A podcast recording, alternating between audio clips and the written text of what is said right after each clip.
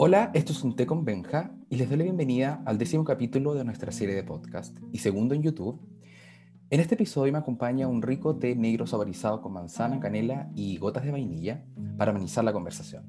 Los temas del diálogo de hoy son las letras, la lengua, la literatura, entre posiblemente varios más. Nuestra invitada, la tercera de esta sección del programa, Diálogo en un té con Benja, la distinguida escritora de ensayos, primera mujer y esperémonos la última en ser presidenta del Instituto de Chile y directora de la Academia Chilena de la Lengua, Adriana Valdés Buch. Bueno, antes, Bach, ok. Escocés puro. Escocés puro. eh, bueno, antes de entrar en conversación la saludo. ¿Cómo está usted? ¿Cómo le va la vida en confinamiento? Bueno, ya estamos saliendo del confinamiento, como usted ve, por la luz, hay más. Ese, eh, ya yo siento esa luz enfrente. He podido conversar con algunos amigos, eso me ha dado mucha fuerza. Y estoy esperando iniciar un ciclo de diálogos de amistad entre dos, tres personas, con todos los aforos y las cosas, pero para poder seguir conversando, porque es la manera de tener ideas. Sí. Qué bueno que también estemos empezando a salir igual. Y bueno, aprovecho también de expresar a la auditoría, a usted, que le guardo mucho respeto y admiración por sus contribuciones culturales, por lo que admito algo de nerviosismo y al tener este encuentro con una persona que yo sé que está bien ponderada en la academia y los círculos intelectuales de nuestro país. Previo se lo merece, yo creo. Eh, previo al diálogo tengo una pequeña dinámica. Nervioso. Sí. Eh, como usted sabe, el podcast se llama Un té con Benja. ¿Tiene algún té o infusión favorita y alguna ocasión en que los beba o prefiera? Sí, yo a las 5 de la tarde como... Sagradamente. Eh, a bajar una desesperación terrible de la existencia y la manera de arreglarla es una buena taza de té. es rico a las 5 de la tarde a las 5 de la tarde además es tradicional y, también a veces en la mañana cuando uno trabaja mucho, eh, yo tomo café en la mañana de, desayuno, pero el té me mantiene en el día y ah, me resulta muy agradable, sí. Es bien rico el té, el aroma. me gustan mucho los tés negros ingleses también. ¿Le echa leche o puro? Solamente con agua. Ah, eh, sí, agua, eh, de agua caliente y nada. Y a veces una gota de, azúcar. Leche le echaba antes, pero cuando el té era más malo, creo yo. Ahora el té es rico que no me vale la pena echarlo a perder. Sí. Igualmente, antes de inducirnos en la conversación propiamente tal, eh, en Twitter, tú tienes muy buena recepción casi 10.000 seguidores, más de 10.000 creo. Ah, van como en 10.000, casi 500 ya. Mm, sí. Es muy activa durante todo el día hasta tarde con sus buenas noches, ojalá. ¿Qué la trae del Twitter y la aleja de las otras redes? La verdad es que el Twitter es eh, muy informativo, o sea, uno sabe las noticias en el momento que se están produciendo y además de saber la noticia, sabe un poco de la ola de sentimiento que está despertando. Por eso a mí me interesa. Yo creo que eh, es, eso para mí era nuevo. Y la otra cosa que me encanta, me encantó siempre, yo entré creo hace varios años en Twitter, es la necesidad de expresarse muy brevemente creo yo que eso, a mí cuando aumentaron la cantidad de caracteres no me gustó mayormente. A pesar de los 144. Me gustaba los 140 caracteres. Eh, creo que era lo que diferenciaba y yo no creo que el Twitter sea un lugar para el debate intelectual más bien es para dar indicaciones, eh, por incluso cosas intelectuales, es para dar datos, es para decir yo estoy contenta haciendo esto, quieres hacer esto tú también, me gusta este libro, me gusta esta música, o incluso reaccionar así a, eh, a veces a los estados de ánimo. Yo normalmente no, no estoy todo el día en Twitter, pero cuando estoy escribiendo, algo que muchas veces en, mis tiempos, digamos, si en la mañana estoy escribiendo una columna, un artículo. En eh, general me interrumpo para mirar el Twitter, eh, ah, como una especie de recreo. Entonces ah, por eso aparecen a horas raras, pero normalmente miro el Twitter después de las 7 de la tarde o muy temprano en la mañana. Ah, ok. En este capítulo, uno especial para mí, quisiera junto a ti estrenar un juego. Mis favoritos en cuatro secciones. Puede ser autor u obra. En las artes visuales, en la música, literatura y artes escénicas. ¿Tiene alguien en No voy a decirte ningún favorito porque eh, como tengo, voy a cumplir una edad provecta, entonces he tenido muchos favoritos a lo largo de la vida, que se han traicionado unos a otros de una manera indecente. Entonces no voy a ponerme ahora una lista de fidelidades a las que no voy a ser fiel. Te voy a contar cosas recientes, por ejemplo, cosas recientes, cosas que la gente puede ver. Eh, estuve leyendo un libro de Catalina Mena que se llama La foto perdida y que abarca las artes visuales que tú decías y también la escritura de ella, que está muy bien en ese libro, en un tono muy acertado, es, em, sobre su tío, el fotógrafo Sergio Larraín.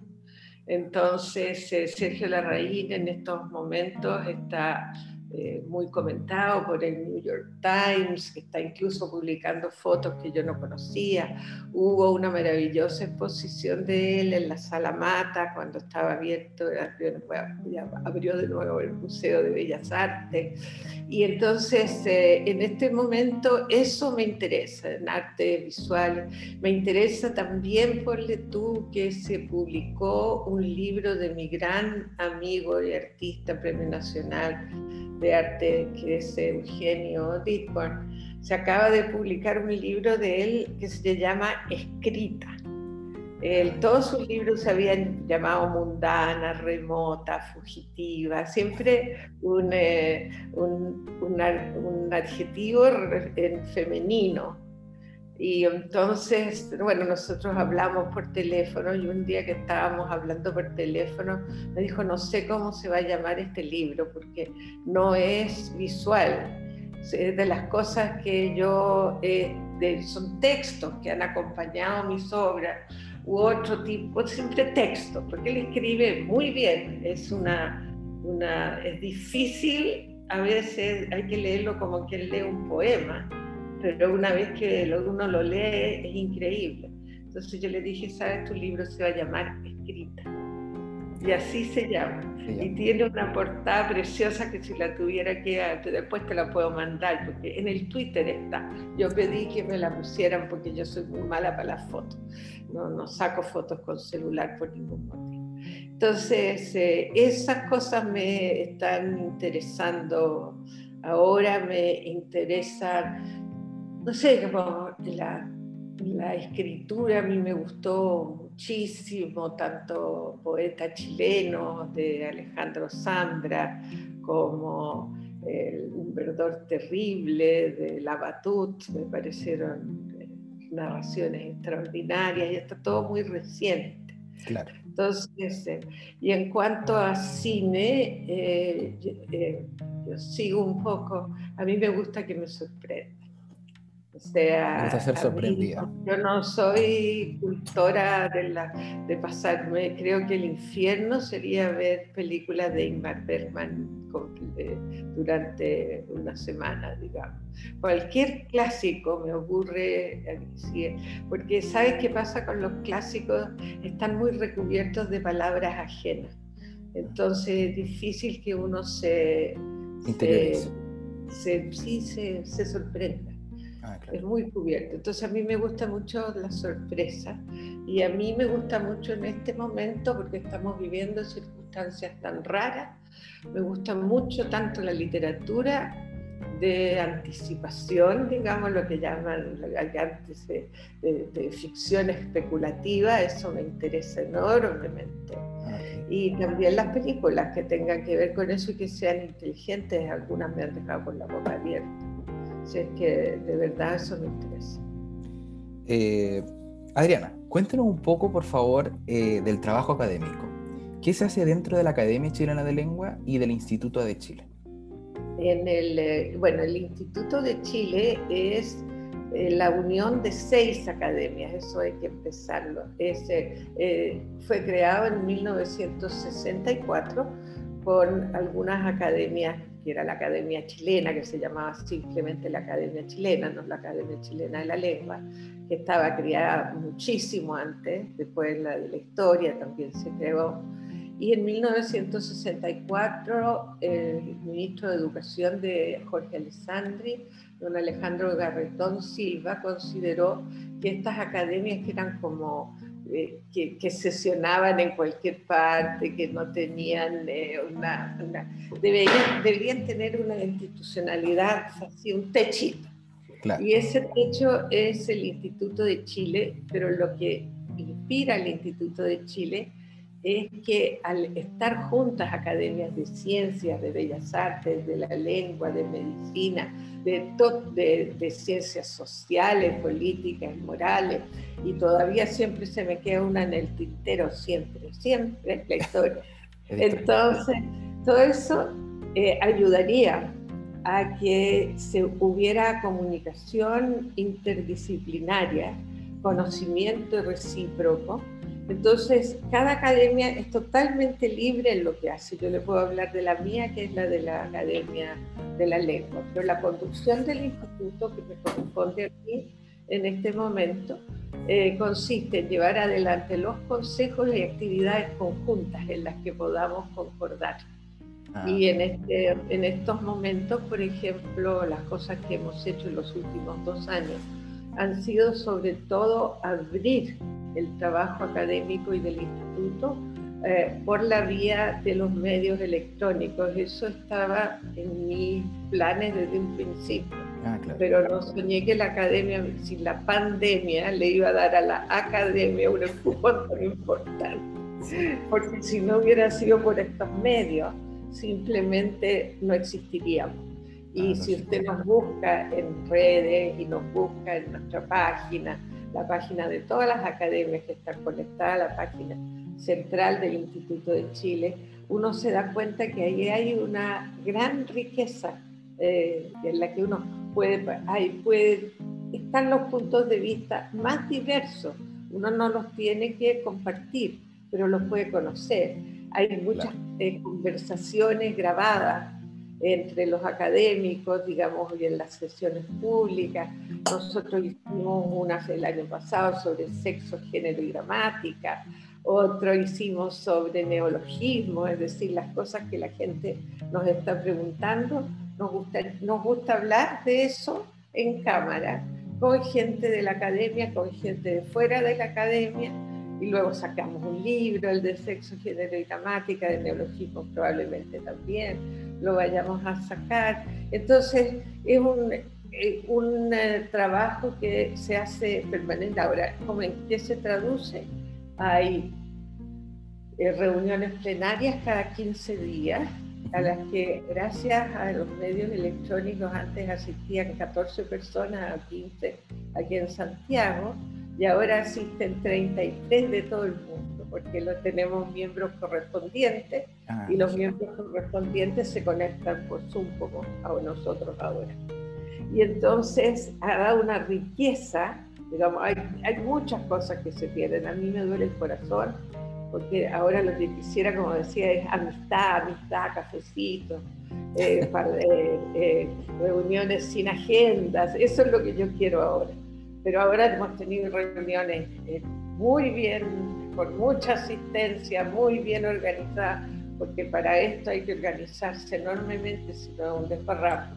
Y luego hemos hecho las ceremonias de inauguración, ah, todo, vamos a hacer los premios, con toda la solemnidad que podemos, que eh, no es la de siempre, pero es otra. Entonces, eh, cada 15 días nos reunimos, pero aparte se reúnen grupos más chicos de la academia, eh, porque son comisiones, se reúnen los de lexicografía, los de gramática, los de literatura, los de política del idioma, los de periodismo, Todos esos se reúnen más o menos una vez cada 15 días también, sin coincidir con las plenarias.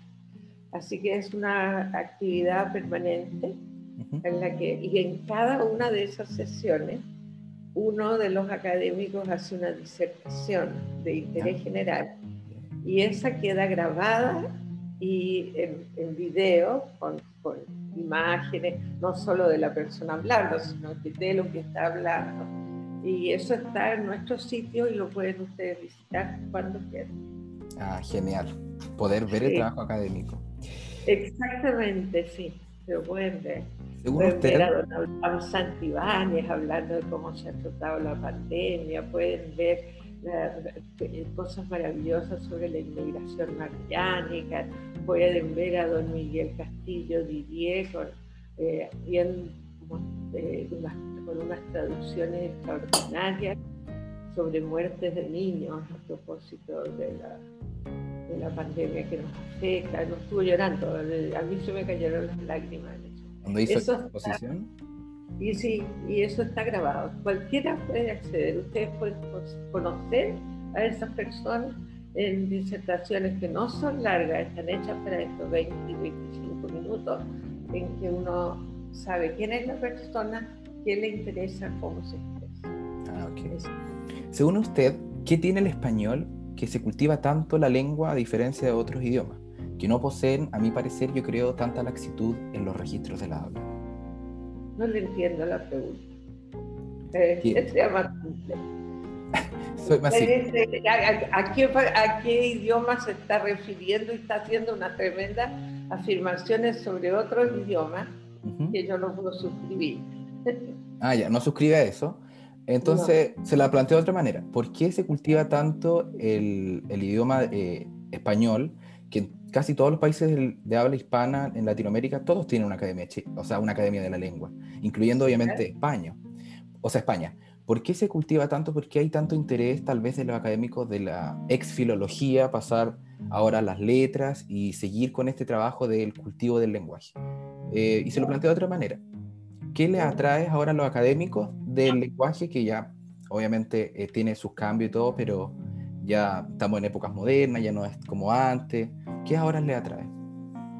Yo creo que usted al principio lo que quería decir era una diferencia con el inglés, que no hay academias, hay diccionarios, está el diccionario de Oxford, está el diccionario Webster, etcétera. Nosotros tenemos un diccionario de la lengua española, pero tenemos además una institución como es la Asociación de Academias de la Lengua Española, que reúne a las academias hispanoparlantes de todo el mundo y que se reúne periódicamente para, en el fondo, esto tiene un trasfondo interesante, ¿no? Eh, que es el mantener una lengua de contacto eh, con, tratando de ver la riqueza de todas las variantes, tanto la chilena, la cubana, la, eh, la, argentina, en fin, todo, cada, cada uno tiene una riqueza particular, pero mantener un centro que haga posible que en un cierto lenguaje culto nos podamos comunicar todos. Usted eh, tiene la experiencia que estar hablando entre jóvenes, eh, castellano, si uno ha estudiado castellano siendo un gringo, es un asunto muy difícil porque no es, lo que se habla entre los jóvenes suele no ser lo que a usted le han enseñado. Entonces allí hay un juego constante entre la variante, la riqueza de la variante, y yo, nosotros hicimos recién un, pequeño libro en conjunto con el Ministerio de Cultura que se llama El Cateo de la Lava ah, y que lo que trae es muy lindo ese libro, también se lo, ese también está en Twitter, véanlo en, el, en la sitio de la academia y está es gratis además, se puede bajar y todo. Y era un acercamiento, una especie de aperitivo a lo que era la manera de frases chilenas, como el cateo la laucha. Claro. Que es una cosa que... ¿Ah? Hicieron un concurso del libro. No, un concurso, son otras cosas que hace la academia, de, e involucrar a las personas. También hicimos un concurso de décimas, hicimos una serie de, de cosas así, porque, porque el lenguaje es para, digamos, aparte de ser todo lo, lo que es, es un tremendo campo de juego, es un tremendo campo de amores de extintos, digamos, porque tiene distintas capas históricas, pero que a uno le produce mucha felicidad cuando alguien habla como su abuelo, porque uno lo reconoce todo, a pesar de que tú no hables así, y te da un espesor hacia atrás que es muy interesante. Ese, y mantener la variante y mantener, como quería don Andrés Bello, que era tan importante, que esto no se transformara el castellano como, lo que, como el latín vulgar en 10 lenguas diferentes, de manera que no nos pudiéramos entender. Esto es un país latinoamericano. Ah, era como para unificar un poco la lengua y tener el canal de comunicación. Había, había, mira, había gente en esa época que fue de la independencia que le era tan poco grato el español, que proponían cualquier cosa, desde el francés hasta lo, que fuera, ¿no? Porque el Menos español era un símbolo de dominación, era, ah. nosotros, era un símbolo de dominación. Entonces, eh, Ahora, lo fantástico de la Asociación de Academias de la Lengua Española es que los españoles hace mucho tiempo que se dan cuenta que los hablantes de español no están en España. O sea, que hay más hablantes de español probablemente en Estados Unidos y en México que en España y que eso es una tremenda riqueza del idioma y que nadie puede pretender que, se, que el único castellano canónico sea el que se habla en el centro de Madrid. Y ya nadie, ningún lingüista, ninguna persona, por, por normativa que sea su temperamento, va, va a defender eso. Nadie. Supongo que nadie, claro, lógico. Eh, para incluir dentro del diálogo, usted nombró eh, que hace algún tiempo ya la academia lanzó un libro que me gustaría que habláramos. Sexo, Género, Gramática, Ideas sobre el lenguaje inclusivo.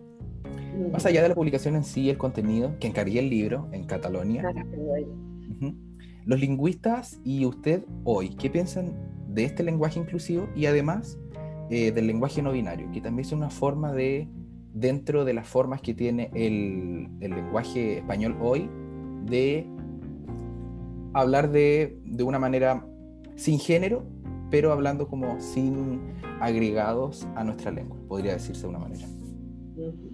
Mira, eh, precisamente nosotros hicimos una conversación pública porque no hay una posición eh, ni en el público ni en los lingüistas, las posiciones dependen, pero lo que es muy interesante y una cosa, acabo de terminar una columna con la siguiente, la siguiente frase que te la regalo dice, el lenguaje tiene dimensiones que el activismo y la publicidad desconocen. Como la, es como reverberar la frase, el corazón da razones que la razón no conoce. Exactamente, y el lenguaje es mucho más que el lenguaje de la publicidad y es mucho más que el lenguaje del activismo. Entonces, eh, nosotros lo que hicimos, que esto fue el año pasado, no era esta discusión que se ha producido ahora en la Convención Constitucional. Entre paréntesis, le escribimos a la presidenta Lonfón, le escribimos al vicepresidente Vaso para ponernos a su servicio. Eh, claro, a su disposición para lo que quieran. No sabemos lo que puedan querer, pero lo que quieran estamos. Entonces, bueno, el, em, ¿Y por dónde me iba yo? Me perdí, parece. Eh, estamos hablando del lenguaje inclusivo. Ah, sí. Entonces decidimos hacer una conversación pública con periodistas, porque como yo había sido elegida hacía poco, era lo único que me preguntaban, o casi lo único, me preguntaban tantas veces.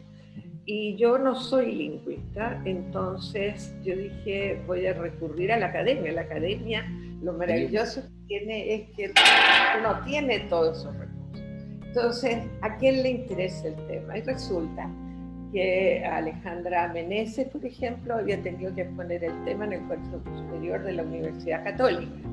Por lo tanto estaba más que preparada. Eh, lo mismo había hecho Carlos González, fue miembro de Número, Guillermo Soto. Eh, yo había estado en millones de entrevistas, Marcela Ollanedel, presidenta de, la, de, la, Comisión de Gramática, fue editora del libro, y varias, invitamos a, a, a Caño Cavallo, que también es académico, Abraham Santibáñez y convidamos a la, a la conversación a Patricia Politzer, a Lucía López, a Mercedes Ducci de la comunidad mujer y a, muchas otras escritoras, eh, Luisa Aguiluz y a varias otras personas porque queríamos, y esto fue presencial, esto fue antes de la entonces eh, grabamos eso, que está todo grabado en la sitio de la academia, y luego las ponencias las eh, publicamos en ese libro, de manera que ahí, y yo hice tanto una presentación como una contratapa. La contratapa que viene de la presentación es el resumen de un poco más en corto de lo que tú eh, decías. Es decir, hay mucha exposición. El, em, el, nosotros debemos, y creo que todo el mundo que trabaja en lenguaje, hace una diferencia fundamental. El género y, número que tú estudiaste en una escuela. Ah, el género y número son categorías que rigen la concordancia gramatical, ¿verdad? O sea, tú dices la mesa y no el mesa, las mesas y no... Eh, esos son género y número. Entonces, con eso se cruza una categoría que es sociológica, que es la del género, que ha llamado con el, que con el mismo nombre lo que hace es llamar otra cosa, llama una construcción cultural que se ha hecho en las distintas culturas de manera distinta sobre la base de la diferencia sexual eh, y, y, de ahí en adelante. ¿ves? Entonces, estamos hablando de confusiones en, una parte, por eso hay mucho que decir. Carlos González nos contaba que en, un idioma que creo que es el farsi hay 15 géneros. Anda a escribir una novela, tú haces ¿no? Entonces, claro, eh, hay, hay muchos matices ahí que no son los matices de la publicidad. Y entonces, eh, eh, a lo que nos interesaba a nosotros era una buena discusión más que... Ahora, a mí me interesa como persona, como me interesa extraordinariamente eh, la inclusión. Eh, me interesa que nadie se sienta incómodo en una conversación. Me interesa que se reconozca que hay ciertas formas de referirse a las personas que son abusivas y que uno no debe hacerlo si tiene un mínimo de pero que muchas veces son inconscientes. Ah, o sea, a veces el antisemitismo, por ejemplo, está tan metido en la gente que dicen cosas que si uno les dice, a mí me pasaba con parientes, les ¿te das cuenta con lo que estás diciendo? Y dice, ¡ah! mira, está tan metido eso.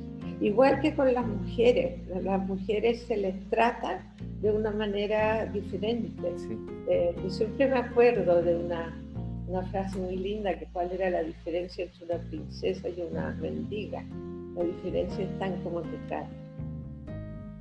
Sí. El trato. Entonces, el trato es lo fundamental, no el ella, el esto. Yo, por ejemplo, creo que la presidenta Bachelet, que fue una de las personas que puso esto sobre la mesa, no la tuya, Primero que nada, porque era, al principio era, se siente, se siente Bachelet presidente. ella dijo, no, yo soy presidenta. O si voy a ser, voy a ser presidenta.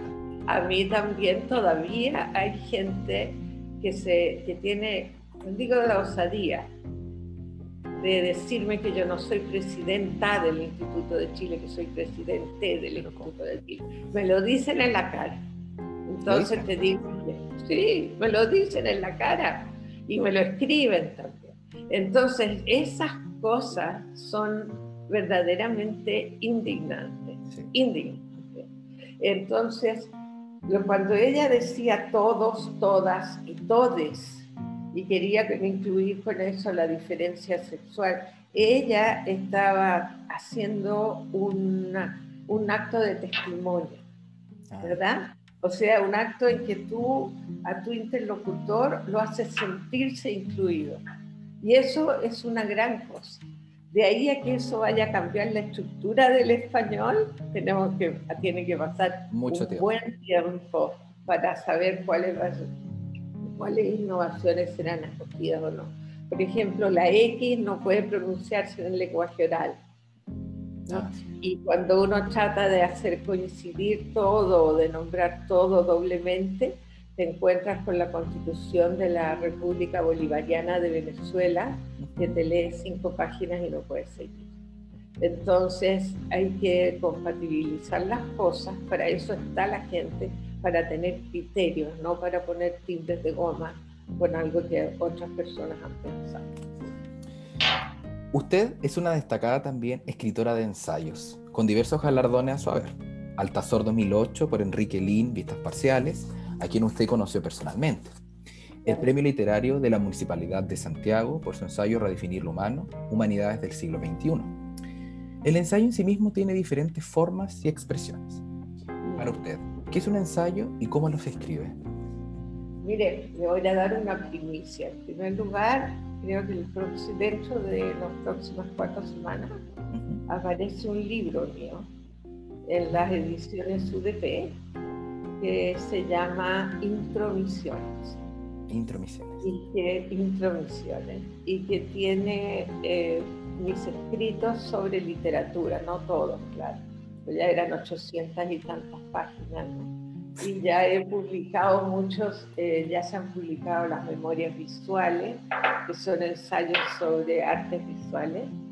Y entonces, bueno, este es un libro que eh, es la colección Huellas, y es la huella que yo creo que dejo en el ensayo chileno. A mí siempre, creo que hay muchas eh, capas de, de, posibilidad en el ensayo. Eh, entre ellas, yo alguna vez fui profesora universitaria y tuve que escribir artículos que hoy día serían indizados y todo lo demás.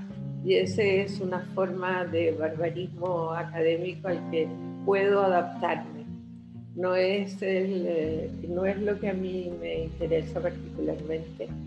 Creo que las reflexiones más interesantes sobre ensayo que existen en la literatura chilena son las de Martín Cerda, eh, en su libro La palabra quebrada, que ha inspirado a muchos ensayistas chilenos. Me acuerdo una extraordinaria conversación que tuvimos con Grino Rojo, público, cuando yo no lo conocía él, y lo admiro muchísimo.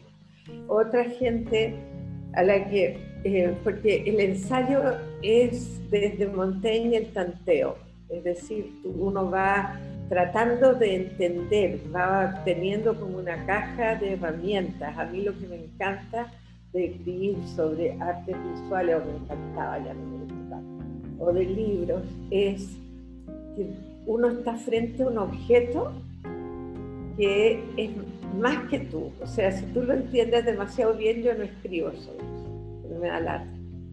O si voy a repetir síntesis de argumentos, no escribo, me da lata. da lata. Eh, lo que a mí me interesa es que sea un objeto que me maraville, que me exceda un poco y que yo tenga que encontrar en alguna parte un instrumental conceptual, una palabra, las palabras adecuadas para hacer, como dice Pablo Yarzún por lo demás, que es otro gran ensayista, hacer un gesto que corresponda a la obra, un gesto verbal que corresponda a la obra. Es como bailar con la obra. O sea, uno no puede imponer un ritmo, no le puedes preguntar, no le puedes decir al autor lo que tú crees que él debería estar haciendo. Uno tiene que entender cuál es, qué es lo que está haciendo y lograr hacer un gesto relacionado. Y eso creo yo que es lo más profundo del ensayo, aunque sea una nota de una página o sea muchas. Eh, ahí en introducciones hay muchas de distinto tipo y como no las quería, yo no las quería clasificar, eh, porque por tú si pongo todos los ensayos que tienen 60 páginas juntos, hasta yo me lateo. Entonces le puse por temas, así, entonces se llama Curioso, distintas cosas. Eh, bueno, los ensayos para mí eh, son grandes textos cuyo propósito son convencer al lector de adoptar una postura frente a un tema mediante argumentos lógicos racionales. Algunos también incluyen últimamente contraargumentaciones. Además, creo, sirven para varias cosas, ejercitar y profundizar el conocimiento académico, porque permiten, entre varias cosas, identificar y discutir temas diferentes y posturas diferentes a un mismo tópico. Desarrollan una postura crítica frente a cuestiones que preocupan a diferentes disciplinas y facilitan relacionar más de cerca con la bibliografía sobre un tema. Teniendo aquello en cuenta, ¿Cómo sería para fomentar la lectura de este tipo de texto, ya que es un género en desuso en los centros educativos, ya que muchas veces eh, solamente se leen artículos, o sea, no. Eh, a mí en el colegio creo que me hicieron redactar dos ensayos y me hicieron redactar muchos más artículos como especializados. En universidades pasa lo mismo. No se leen ensayos muchas veces, sino que... Y tampoco se leen la fuente principal, sino que se leen lo que piensa una persona sobre lo que pensó otra. Entonces, ¿cómo sería para fomentar este tipo de texto?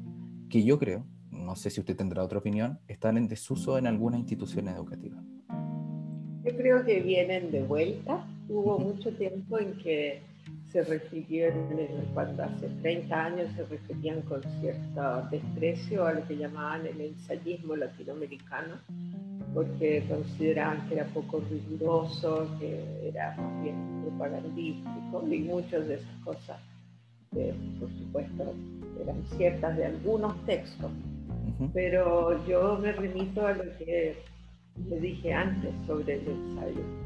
Yo me remito a que es una exploración en la mente de ambos, del que produce el ensayo y del tema o la obra de la que está hablando. Yo hablo de obra porque siempre hablo sobre obra. Yo rara vez hablo sobre temas completamente abstractos sin un objeto delante. A mí me interesa eso. Y creo que la, tiene Walter Benjamin una frase que para mí es fundamental. Él dice que hay una forma de observación. Eh, creo que no es de él la frase, creo que es la cita, creo que es de él. No estoy segura. En todo caso, yo la conocí a través de él.